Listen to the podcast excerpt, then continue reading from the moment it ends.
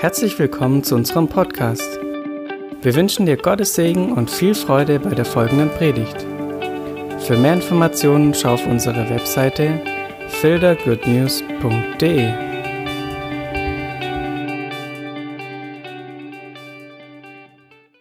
Morgen von meiner Seite. Ich darf äh, heute predigen.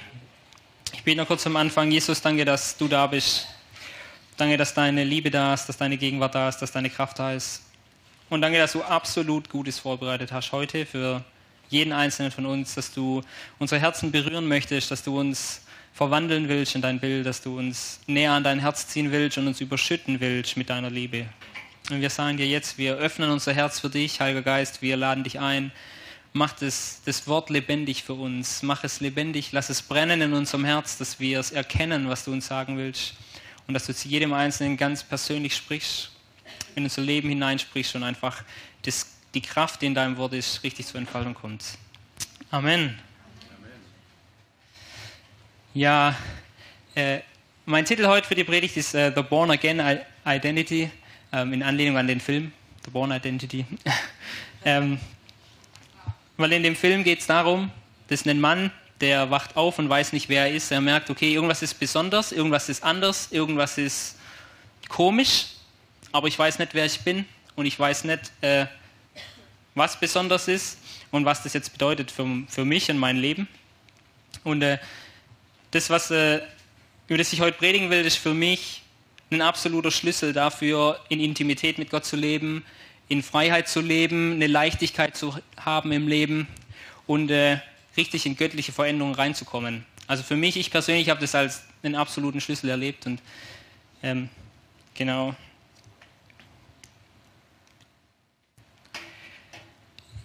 Ich äh, knüpfe an an die letzte Predigt. Der, der, Johann hat ja letzte Woche gepredigt und er hat äh, das erwähnt, deswegen greife ich es kurz auf.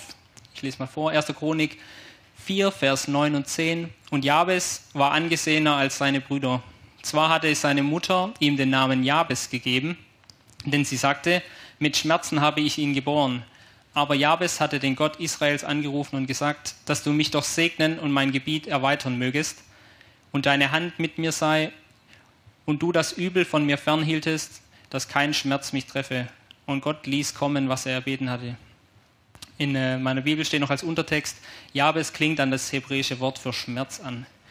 Also die Situation sieht so aus, das steht mitten in den Geschlechtsregistern, da werden einfach ganz viele Leute aufgezählt und dann kommt äh, dieser Vers und da steht, es gab einen Mann, der heißt Jabes, der wurde geboren, das ist auch nicht ungewöhnlich, aber er wurde mit vielen Schmerzen geboren und seine Mutter hat über ihn ausgesprochen, das, was dich ausmacht, was deine Identität ist, was du bist, ist, du bist jemand, der mit Schmerz zu tun hat. Das heißt, wo immer du hinkommst, wo immer du bist, das hat mit Schmerzen zu tun, das ist deine Identität. Und der Jabes hat gesagt, das will ich nicht. Diese Identität, die passt nicht zu mir, gefällt mir nicht, mir wird es auch nicht gefallen. Und dann äh, hat er gebetet, dass Gott seine Identität verändert, dass Gott ihn segnet, dass das, was über ihm ausgesprochen wird, hinweggenommen wird und Gott ähm, das durchbricht, diese Vorhersagung oder dieser Ausspruch über seinem Leben und dass äh, eine neue Identität geschaffen wird und er hineinkommt. Und es hat funktioniert. Ich habe gedacht, wir beschäftigen uns mal kurz mit Identität, ja. Identität, was definiert dich? Ich habe mal gedacht, okay, ich gucke mal in die Welt. Wenn man guckt, wie definieren sich Leute heute, an was machen sie ihre Identität fest, woran sagen sie, okay, das bin ich, das ist mir wichtig, das gibt mir Wert, das sagt, ich bin toll oder auch nicht toll. Und es gibt tausende Sachen. Ähm, da unten rechts Familie ist für viele Identität, dass sie sagen, okay, ich bin in der Familie, ich habe Kinder sagen, ich habe Eltern und deswegen bin ich, wer ich bin, ja, das ist mein Papa, das ist mein großes Vorbild. Ähm, oder ich habe ein Kind, das gibt mir Identität. Oder es gibt mir Identität, dass ich eine gute Arbeit habe oder dass ich Erfolg habe in meinem Job, dass ich in der Schule in Mathe immer eine, eine Eins schreibe, ist vielleicht ein Teil von meiner Identität. Vielleicht aber auch, dass ich in Mathe immer eine 5 schreibe, ist Teil meiner Identität. So wie Geld meine Identität manchmal total ausmacht. Es macht mich total, es hebt mich total empor, wenn ich merke, boah, jetzt habe ich nochmal was vom Geschäft extra bekommen oder ich habe eine, eine Gehaltserhöhung bekommen Gleichzeitig zieht es mich aber auch übel runter, wenn ich merke, oh, ist das Auto kaputt und es kostet 1000 Euro und ich merke, wie es an mir nagt oder ich bin ein stinksauer Kerle immer wieder mal. Ähm, Sport, ich habe Leistungen, Krankheit, die mich definiert, alles definiert mich oder hier drüben die Jugendlichen, die definieren sich über Freunde. Ich habe Freunde, ich gehe mit auf die Partys, ich bin dabei, ich lasse mich volllaufen. Und dein ganzes Leben sieht so aus. Ja. Weil es läuft was gut, es läuft was schlecht, es läuft wieder was gut, es läuft wieder was schlecht und es geht immer auf und ab und auf und ab. Und du fühlst dich mal gut, du fühlst dich wertvoll, du fühlst dich, boah, ich bin wirklich jemand Tolles. Und dann geht es aber gleich wieder zwei Minuten später bergab, weil du merkst, na, so toll bin ich dann doch nicht oder so toll habe ich es wieder nicht hingekriegt. Und es geht auf und ab. Bei Christen sieht es oft dann so aus, ja, da gibt es dann ein paar gestrichelte Linien, da sagt man, ah, ich will nicht so, dass das mich definiert, aber ein bisschen definiert es mich doch auch mit.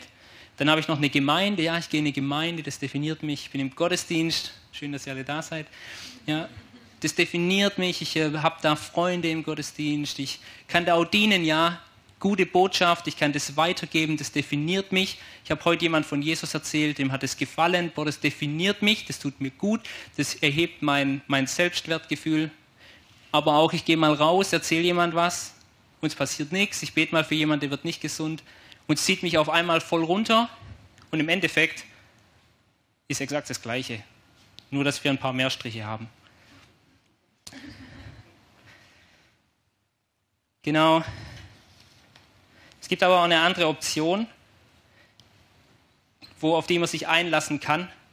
In Johannes 1, Vers 12 steht, allen aber, die ihn aufnahmen, denen gab er das Anrecht, Kinder Gottes zu werden, denen, die an seinen Namen glauben. Es gibt einen Ausstieg aus diesem und das ist dieses. Zu sagen, okay, was mich wirklich ausmacht, ist, ich bin Kind Gottes. Ich gehöre zu ihm. Ja? Das auf und ab, alles, was versucht, mich zu prägen, versucht zu sagen, du bist es. Aber es gibt einen, der hat gesagt, du bist es. Du bist Kind. Du gehörst zu mir. Darum ist jemand in Christus, so ist er eine neue Schöpfung. Das Alte ist vergangen, siehe, es ist alles neu geworden. Alles ist neu geworden. Er will Neues schaffen in dir. Alles ist neu.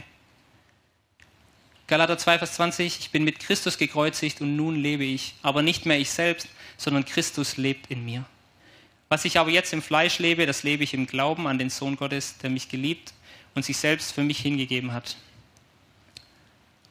Für mich sieht das Bild dann so aus. Ja. Ich stehe da und Christus in mir. Christus als der Gekreuzigte, Christus als der, der alles für mich hingegeben hat. Und was er für mich getan hat, prägt meine Identität. Und ich weiß, ich bin das, was er sagt. Ich bin geliebt. Ich bin angenommen. Ich bin wichtig. Ich bin wertvoll. Und dann fangen auf einmal die Pfeile an, in alle anderen Richtungen zu gehen. Ich gehe nicht mehr auf die Straße und predige jemand das Evangelium, weil ich das Gefühl habe, dann bin ich jemand. Oder dann, dann fühle ich mich wertvoll oder dann fühle ich mich gebraucht. Sondern ich gehe hin, weil ich weiß, ich bin so geliebt, ich bin so angenommen, ich bin so voll mit Gott, dass ich das geben will. Oder mit Geld. Auf einmal ist Geld nicht mehr mein Treiber, der mich treibt, sondern auf einmal sehe ich Geld als ein Werkzeug, das halt in meiner Hand liegt, mit dem man was Gutes machen kann. Oder mein Ärger definiert mich nicht mehr, weil ich sage, boah Mann, jetzt habe ich mich wieder aufgeregt, sondern ich weiß, okay, der Ärger ist etwas, was Gott in mir angehen will, was verändert wird, was aber nicht meine Identität ist, sondern was was ist, was da ist, was Gott entfernen wird. Versteht ihr, was ich meine? Oder ihr geht äh, zu euren Kumpels hin und ihr braucht es nicht mehr, dass ihr mit denen sauft, weil eure Identität ist fest. Und ihr geht trotzdem hin und ihr trinkt trotzdem ein Bier mit denen. Warum? Weil ihr anfangt, die Leute zu lieben weil ihr wisst, wer ihr seid, weil ihr anfangt, ein Vorbild zu sein. Eigentlich ganz einfach. Genau, ich habe äh, aufgeschrieben, Jesus prägt mich, er gibt mir vollständige Identität und das hat Auswirkungen in alle Bereiche. Genau, ich habe mal nochmal angefangen und gesagt, okay, ich bin ein Kind Gottes, das ist meine Identität, aber was bedeutet das? Ich habe mal ein paar Punkte einfach angerissen jetzt hier, mal ein paar Sachen rausgeschrieben, die ich einfach sagen will. weil sie mir extrem wichtig sind und weil sie mir extrem geholfen haben. Weil ich wusste immer, ich bin geliebt, aber ich habe es ganz lange nicht gecheckt. Erster Punkt ist, ich bin absolut vollkommen angenommen und vollkommen geliebt. Seht, welch eine Liebe uns der Vater gegeben hat, dass wir Kinder heißen sollen und wir sind es. Ich bin geliebt, ich bin Kind Gottes, ich bin angenommen mit, mit all meinen Stärken und meinen Schwächen. Ich bin ich und ist okay und ich bin geliebt. Ist absolut wichtig zu wissen, ich bin geliebt und wenn ich einen Fehler mache, immer noch. Und wenn ich noch einen Fehler mache, immer noch und immer noch und immer noch. Ich habe eine total leistungsfreie Identitätsdefinition. Ich liebe es, als äh, Jesus sich hat taufen lassen in Markus 1, Vers 11, bevor sein Dienst angefangen hat. Also er hat eigentlich noch nicht viel Besonderes gemacht. Ja. Er hat schon ein ziemlich gutes Leben gelebt, weil er war sündenfrei. Aber mal ganz davon abgesehen, Gott spricht aus über Jesus und eine Stimme ertönte aus dem Himmel, du bist mein geliebter Sohn, an dem ich wohlgefallen habe. Ist noch kein Kranker geheilt worden, ist noch kein Toter auferstanden, ist noch nicht mal die gute Botschaft gepredigt worden, sondern er ist einfach geliebt, weil er Kind ist. Seine Definition ist, du bist Kind, mein Kind, du bist geliebt, ohne dass du irgendwas getan hast. Und dann geht es erst los.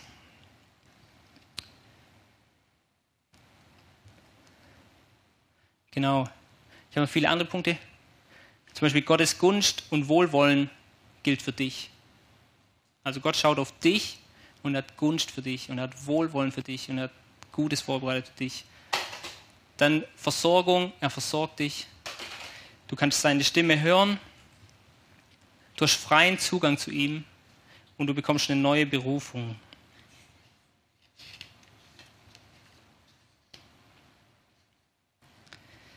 Ich äh, habe mir noch aufgeschrieben, wir kennen die Geschichte von, von Maria und Martha voll gut, wo Jesus da sitzt und sie sitzt zu seinen Füßen am Boden und hört ihm zu.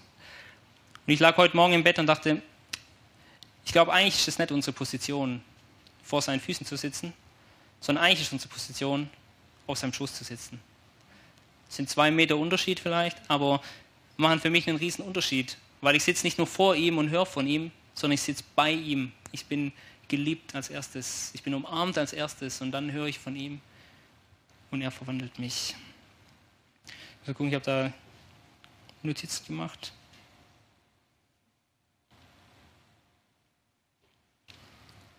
Genau, Versorgung finanziell, körperlich, geistlich in allen Bereichen. Er versorgt uns.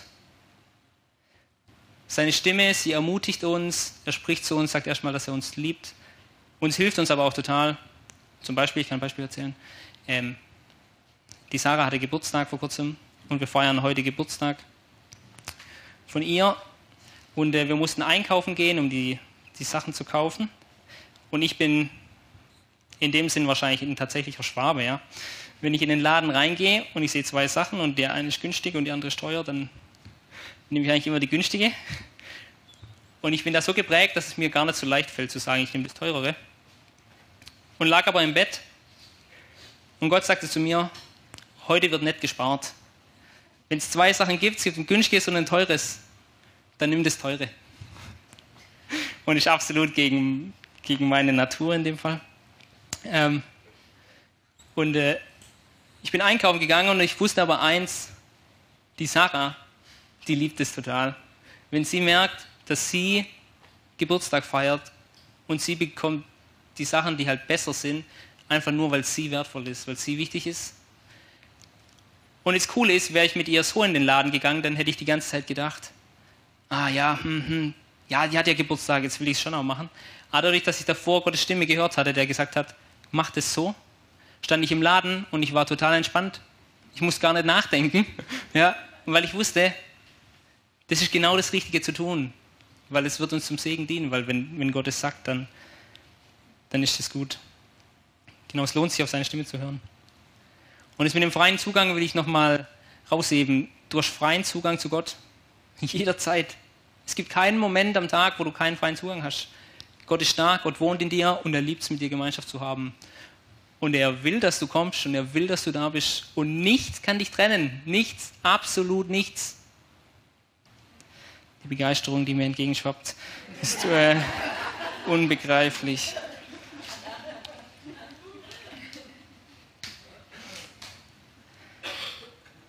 Genau. Dazu kommt noch, zum Beispiel bei Gunz kann ich auch noch ein Beispiel erzählen. Zum Beispiel habe ich eine Masterarbeit geschrieben, habe dafür relativ lang gebraucht, aber war dann endlich fertig und habe sie abgegeben. Und ich wusste, wir haben einen Professor, der, der liest alles. Also der hat bei uns immer auf der, wir haben hinten immer so ein, so ein Bildanhänger, so Bilder und Diagramme drin und die sind vorne in dem Bilderverzeichnis drin und hinten sind sie nochmal drin. Und er hat sogar korrigiert, ob im Bilderverzeichnis genau der gleiche Text steht wie hinten im Anhang. Und also er hat wirklich alles genau angeschaut. Und äh, ich habe meine Arbeit abgegeben. Mein Betreuer hat sie durchgeblättert und gesagt, oh, hier, hier, hier, hier, hier. Hast aber ganz schön oft eine falsche Abkürzung verwendet. Das hasst ja der Professor total. Und äh, ich habe überlegt, soll ich es noch ändern oder nicht? Und habe ich gesagt, hey, nee, ich lasse es. Und ich glaube einfach dran, dass dass Gott das Beste macht und dass ich Gunst habe. Und äh, es war sehr interessant, weil ich muss dann meine Masterarbeit vorstellen und danach sagt der Professor immer was. Und vor mir kam eine, die schon sehr gewissenhaft ist und die hat ihre Arbeit vorgestellt. Und der Professor kam dann und hat gesagt, ja, okay, hat die Arbeit durchgelesen und hier und hier und hier und hier und hat so lauter Kleinigkeiten noch erwähnt. Ich habe gedacht, wird's gleich habe ich. Und dann habe ich meine äh, Arbeit vorgestellt war tatsächlich auch relativ locker. Ähm, und dann kam der Professor vor und sagt, ja, zu meiner Arbeit kann eigentlich nicht viel sagen, er fand sie richtig gut. Ähm, passt soweit, danke. Hat sie mir übergeben. Ich habe gedacht, okay. Ja. Und äh, für mich war es halt wirklich so, es war Gunst. Es war jetzt nicht, es war absolut nicht verdient, weil die Abkürzungen waren falsch. Es war absolut nicht, nicht verdient, weil die andere hat sich bestimmt genauso viel Mühe gemacht. Aber ich hatte einfach Gunst, ich hatte einfach Segen, ich hatte einfach das Geschenk bekommen. Und ich glaube, wir müssen in diesem Bewusstsein leben, dass wir sagen, hey, wir sind Kinder Gottes. Gott will uns beschenken. Gott will, dass wir am Kopf stehen und nicht am Schwanz. Gott will, dass es uns gut geht. Gott will, dass, dass wir auch Erfolg haben in den Dingen, die wir tun. Genau. Sehr gut. Jetzt kommen wir zu einem Punkt, der wirklich das war jetzt basic in Anführungszeichen, der wirklich mein Leben total verändert hat. Weil, ich nenne es einfach mal das keine Verdammnisprinzip. Weil ich als äh, Person, ich bin ja bei den Rangers immer aufgewachsen und ich war schon als Kind, habe ich deswegen richtig viel Gutes mitbekommen. Und ich wusste, dass Gott mich liebt und ich wusste, dass ich zu ihm kommen kann und dass ich Gemeinschaft haben kann mit ihm und dass ich ihn erleben kann. Was ich aber nicht verstanden hatte, war, dass es keine Verdammnis gibt und dass ich angenommen bin, ohne irgendwas gemacht zu haben. Und deswegen war mein Leben ganz oft so geprägt, immer wenn ich einen Fehler gemacht habe, lag ich im Bett und habe gedacht, oh nein, ich habe es falsch gemacht, wie könnte ich jetzt zu Gott kommen? Wie, was soll ich tun? Oder ich habe drei Tage nicht in der Bibel gelesen, wie soll Gott jetzt mein Gebet erhören? Oder ich habe einen Fehler gemacht, jetzt muss ich mich verstecken. Und äh, ich will mal vorlesen, Lukas 15, Vers 20 bis 24, eine Passage von dem verlorenen Sohn. Und er machte sich auf und ging zu seinem Vater. Als er, noch, als er aber noch fern war, sah ihn sein Vater und hatte Erbarmen. Und er lief, fiel, fiel ihn um den Hals und küsste ihn. Der Sohn aber sprach zu ihm, Vater, ich habe gegen dich gesündigt, ich habe gesündigt gegen den Himmel und vor dir, und ich bin nicht mehr wert, dein Sohn zu heißen. Aber der Vater sprach zu seinen Knechten, bringt das beste Festgewand her und zieht es ihm an und bringt ihm einen Ring an, den, an seine Hand und Schuhe an die Füße und bringt das gemästete Kalb her und schlachtet es und lasst uns essen und fröhlich sein. Denn dieser, mein Sohn, war tot und ist wieder lebendig geworden. Er war verloren und ist wiedergefunden worden. Und für mich ist die Geschichte mega. Warum? Weil der Sohn hat es verbockt. Ja, muss man nicht drüber diskutieren und er läuft in Richtung Vater. Und es fängt so an, dass der Vater, er rennt ihm entgegen. Ja, das geht nicht, zum als in der Kultur damals, wenn du als, als Mann, als älterer Mann da entgegenrennst, das machst du einfach nicht. Das ist gegen deine Position, gegen dein Verhalten. Und er macht es trotzdem. Warum?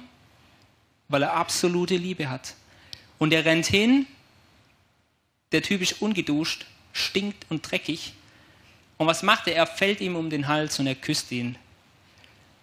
Und der Sohn sagt, Vater, ich habe gesündigt gegen den Himmel und vor dir und ich bin nicht mehr wert, dein Sohn zu heißen. Und der Vater? Sagt nicht, ja stimmt, das hast du echt verkackt, sondern der steht da und er ignoriert es einfach. Der kümmert sich gar nicht drum, der sagt nicht, ja okay, war schon schlecht, sondern er sagt, bringt das Festkleid her, zieht es ihm an, gibt ihm den Ring, gibt ihm Schuhe an die Füße, kleidet ihn ein, weil er ist mein Sohn. Gibt ihm die Ehre zurück, gibt ihm die Identität zurück, gibt ihm alles zurück, was ihm genommen worden ist, schlachtet den Kalb und lasst uns feiern. Warum? Mein Sohn ist hier. Und für mich ist das Faszinierende daran, Gott geht es nicht immer nur um, alles muss gerecht sein, alles muss richtig sein, alles muss, ähm, muss richtig gemacht sein, sondern es geht vor allem darum, Gemeinschaft zu haben, Beziehung zu haben. Und das ist genau das, was er macht. Er sagt, ja, du hast einen Fehler gemacht, aber wichtig ist, du bist bei mir. Ich vergib dir, alles gut. Aber jetzt lass mal die Sünden weg und sei mal bei mir. Sei mal bei mir. Sei in meiner Gegenwart, sei in meiner Nähe. Weil darum ist auch Jesus für uns gestorben. Genau, der Vater gibt ihm eine neue Identität, komplette Vergebung, repräsentiert durch die sauberen neuen Festkleider. Und es löst eine Riesenfreude aus. Das Problem ist, dass wir als Christen ganz oft rumlaufen mit einem sehr hohen Sündenbewusstsein. Ja? Wir wissen genau, was wir falsch gemacht haben. Warum? Weil der Heilige Geist wohnt in uns und er zeigt uns das auch. Ja? Aber wir wissen immer, was wir falsch gemacht haben. Aber es wäre viel wichtiger, wir wüssten, wer wir sind und was er für uns getan hat. Dann fällt es uns auf einmal gar nicht mehr so schwer zu sagen, ja Mist, ich habe es wirklich falsch gemacht. Und gleichzeitig bin ich aber immer angenommen, egal was ich falsch gemacht habe. Also gibt es jetzt keine Verdammnis für die, die in Christus Jesus sind. Es gibt absolut keine Verdammnis, weil Verdammnis, was sagt Verdammnis? Verdammnis sagt, du bist nicht gut genug, durch das, was du getan hast, hast du keinen Zutritt mehr. Oder durch das, was du getan hast, kommt jetzt eine Strafe. Aber Vergebung, Gnade, keine Verdammnis bedeutet, das, was Jesus getan hat, ist ausreichend für dich. Durch sein Werk bin ich gerecht.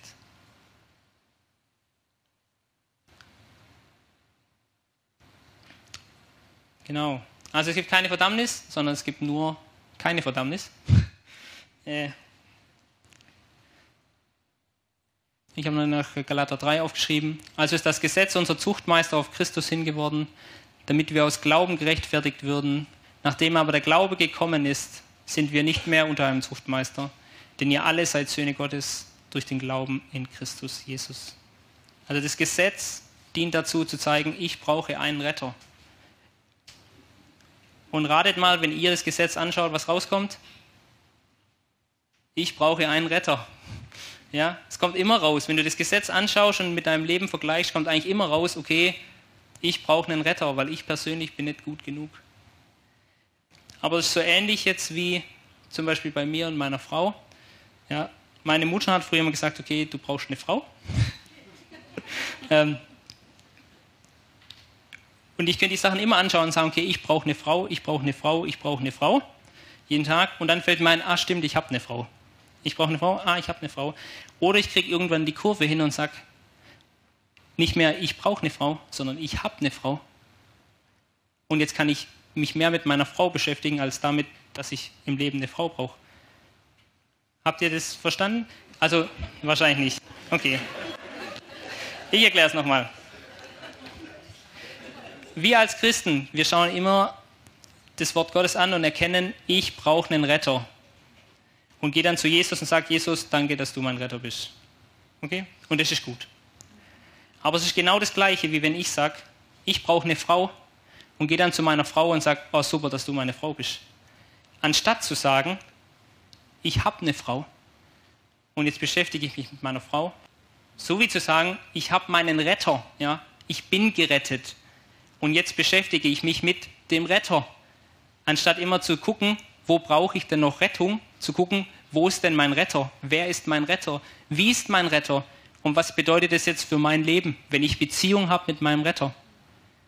Also wir beschäftigen uns die ganze Zeit damit, was ist falsch, was ist Sünde, was ist schlecht, anstatt zu sagen, wie ist er, was macht er, wie ist er zu mir, was hat er für mich getan.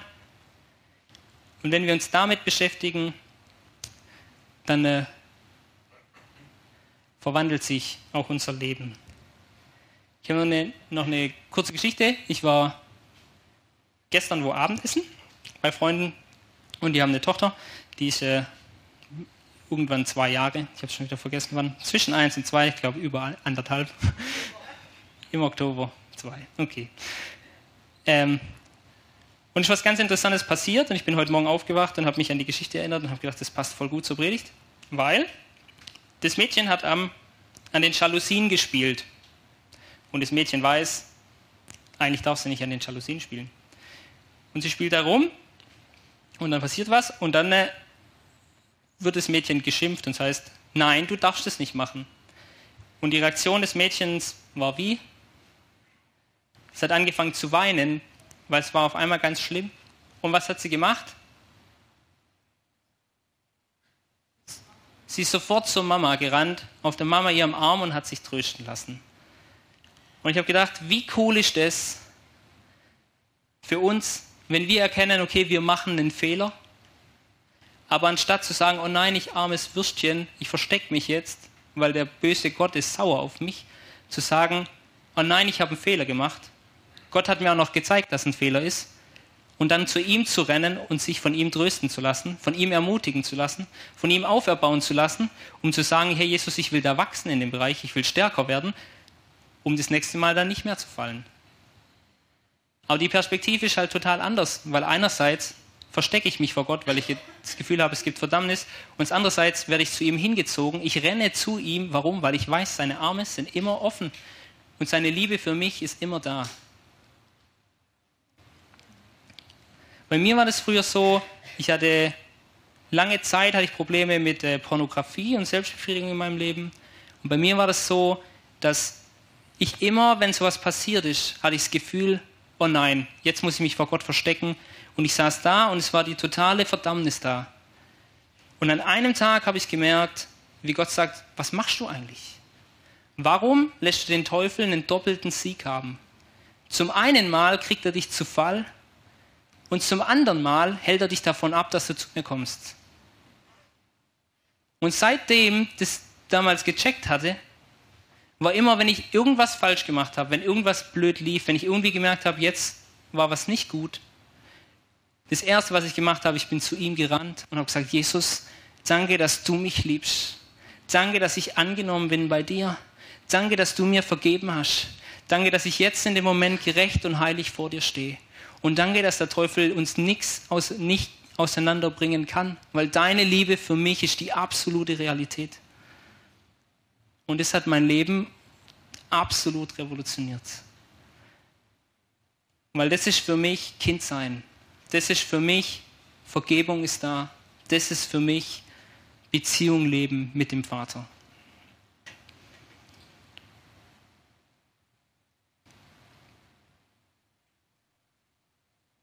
Genau. Aber das Beste ist, es ist ja noch nicht vorbei. Ja? Weil es gibt eine Möglichkeit, zur Veränderung in diesem Mindset. Ja?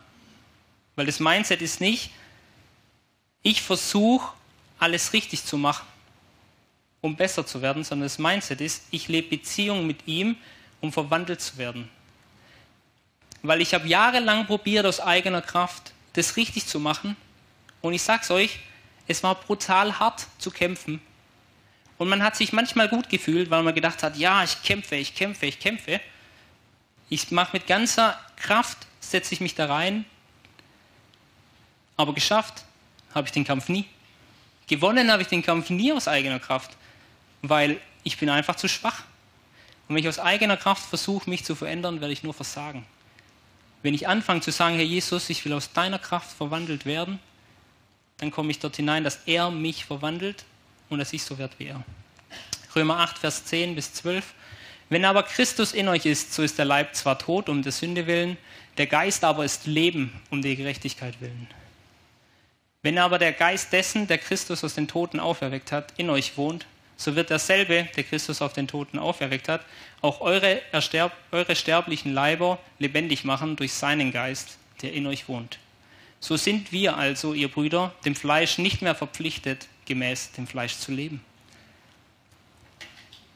Das heißt für mich, unser Geist ist errettet. Ja, in dem Moment, wo wir sagen, Jesus, ich will dir mein Leben geben, ist unser Geist lebendig. Wir sind eins mit, eins mit Christus, wir sind neu geboren, wir sind absolut perfekt im Geist. Unser Fleisch ist aber nicht absolut perfekt sofort im ersten Moment, weil wir haben noch total die fleischlichen Begierden, die wir vorher hatten, die Gedanken oft, die wir vorher hatten, die Bedürfnisse, die wir vorher hatten. Und es gibt auch eine gute Botschaft. Wenn aber der Geist dessen, der Jesus auf den Toten auferweckt hat, in euch wohnt, und das macht er, dann wird er eure sterblichen lebendig, dann wird er auch eure sterblichen Leiber lebendig machen durch seinen Geist, der in euch wohnt. Und das Geniale ist, er macht die sterblichen Leiber lebendig. Was sind sie danach? Lebendig, ja. Das, was tot war, was den Tod gebiert, also was Sünde hervorbringt, es wird zu Leben erweckt. Was bringt es dann hervor? Leben. Es bringt Göttliches hervor. Das heißt, Gott sagt, er will unseren sterblichen Leib, unsere Begierden, er will es verwandeln in was, was statt was, wo wir immer dagegen kämpfen müssen, was ist, was sogar Gutes hervorbringt. Und so sind wir nicht mehr vor dem Fleisch verpflichtet, gemäß dem Fleisch zu leben. Warum? Weil wir dann frei sind. Und es geht darum, wirklich frei zu sein. Weil die ganze Zeit gegen was zu kämpfen, ist keine Freiheit, sondern Freiheit ist, wenn der Kampf gewonnen ist.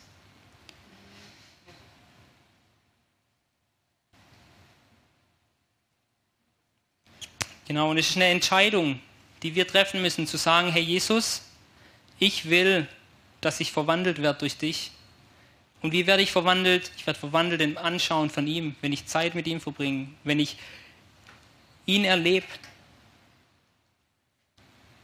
Römer 2, Vers 4 sagt, oder verachtest du den Reichtum seiner Güte, Geduld und Langmut und erkennst nicht, dass dich Gottes Güte zur Buße leitet.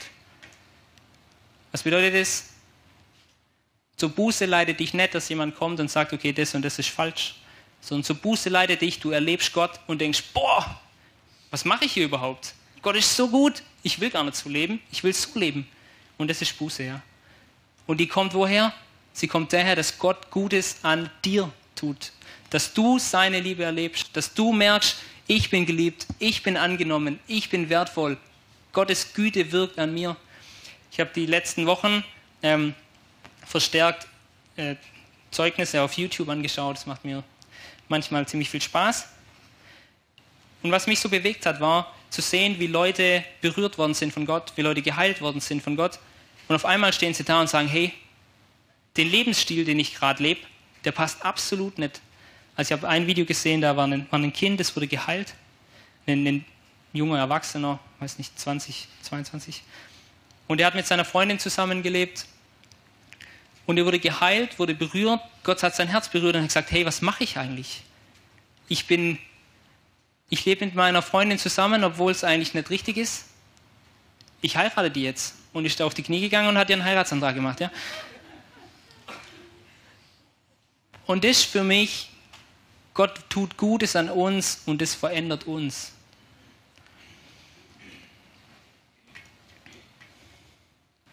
Genau. Deswegen möchte ich dich so ermutigen zu sagen, Herr Jesus, zeig mir deine Güte, zeig mir deine Liebe und erlaub ihm, dir jeden Tag zu begegnen. Erlaub ihm, dir jeden Tag was Gutes zu sagen, jeden Tag deine Liebe zu zeigen. Und oft ist das Problem, dass wir halt da sitzen und selbst wenn wir stille Zeit machen, dann lesen wir halt das Wort Gottes, damit wir sagen, okay, wir haben es gemacht. Anstatt zu sagen, okay, ich habe den coolsten Gott ever, ich bin angenommen, geliebt, ich setze mich auf seinen Schoß und gucke, wie ist er denn? und sage, okay, ich lese das Wort Gottes, um ihn kennenzulernen. Oder wir machen stille Zeit und sagen, okay, ich habe meine Liste, ich bete jetzt für das und das und das und das. Und ich, dann gehe ich raus und habe auch ein gutes Gefühl, dass ich die Sachen abgebetet habe, anstatt sich mal hinzusetzen und zu sagen, Herr Jesus, was sagst du über mich? Herr Jesus, was weiß ich, zeig mir deine Liebe, zeig mir deine Güte, weil nur dann werden wir verwandelt. Weil das ist auch das Einzige, was den Unterschied macht, so, also nicht das Einzige, aber das ist das, was den riesen Unterschied macht zur Welt, dass wir Beziehung leben können mit Gott und dass er uns liebt. Also, dass ich ihn liebe, ist nicht der große Unterschied, ja. Weil das funktioniert manchmal besser, manchmal schlechter. Aber dass er mich liebt, ist der absolute Unterschied. Weil ich habe nichts dafür gemacht und er liebt mich trotzdem und ich bin über alles geliebt und seine Liebe reicht mir.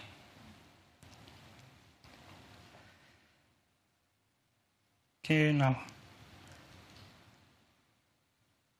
Und was es dann bedeutet, wenn wir uns verwandeln lassen, in äh, Galater 3 habe ich nochmal hingeschrieben, denn ihr alle seid Söhne Gottes durch den Glauben in Christus Jesus.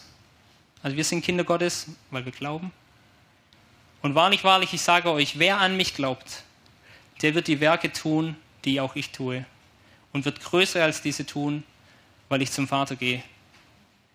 Sprich, wenn wir sagen, Herr Jesus, wir wollen verwandelt werden, um große Dinge zu tun, wir wollen Zeichen und Wunder erleben, dann wird es nicht klappen aus eigener Kraft.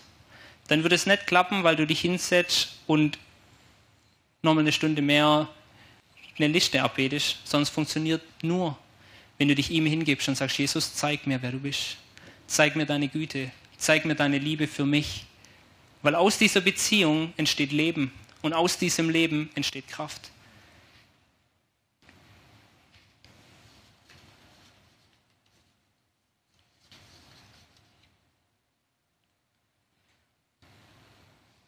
Und das Coole ist, dass die Werke praktisch eine, eine Folgerung sind von dem, was er an mir tut.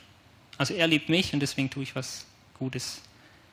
Und er ist für mich gestorben und deswegen werden Leute gesund. Oder er, ist für die, er hat die Striemen getragen und deswegen werden Menschen geheilt.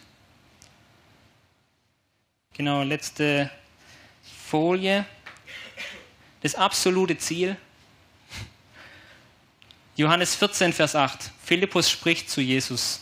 Herr, zeige uns den Vater, so genügt es uns. Jesus spricht zu ihm. So lange bin ich bei euch und du hast mich noch nicht erkannt, Philippus. Wer mich gesehen hat, der hat den Vater gesehen. Wie kannst du sagen, zeige uns den Vater? Das Endziel ist so zu werden wie Jesus. Und wenn Leute auf uns schauen, dann sehen sie den Vater. Dann sehen sie Liebe, dann sehen sie Güte, dann sehen sie Vergebung, dann sehen sie absolut alles. Was ich noch mega cool finde an dem Vers ist, es sagt halt einfach, Jesus ist der, Jesus repräsentiert absolut den Vater.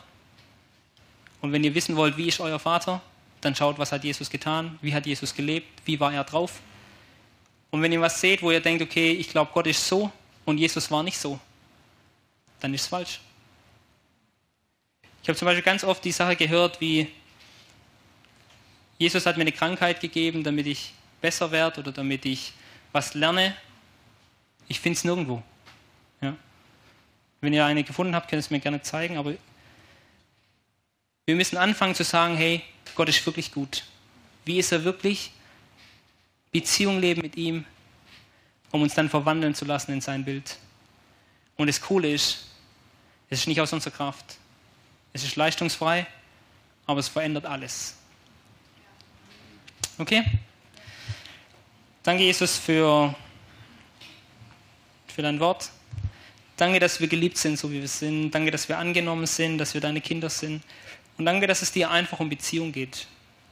Dir geht es darum, Beziehung zu leben mit uns. Dafür hast du den Preis bezahlt. Um Sünden hast du dich schon gekümmert.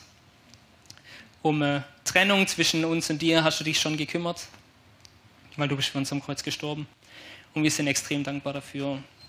Und ich bete, dass du uns hineinführst, Heiliger Geist, in diese Beziehung, dass du uns hineinziehst in diese Freiheit, dass du uns hineinziehst in diese Leichtigkeit, dass du uns hineinziehst in diese Fülle, die du für uns vorbereitet hast, weil sie ist unendlich groß. Und wir möchten dir neu sagen, Jesus, wir wollen dich, wir wollen die Beziehung mit dir, wir wollen dich erleben, wir wollen deine Güte, deine Gnade, deine Herrlichkeit, deine Schönheit neu erleben an jedem einzelnen Tag. Vielleicht kann jeder sich mal kurz noch eine Zeit nehmen und einfach Jesus noch eine Antwort geben.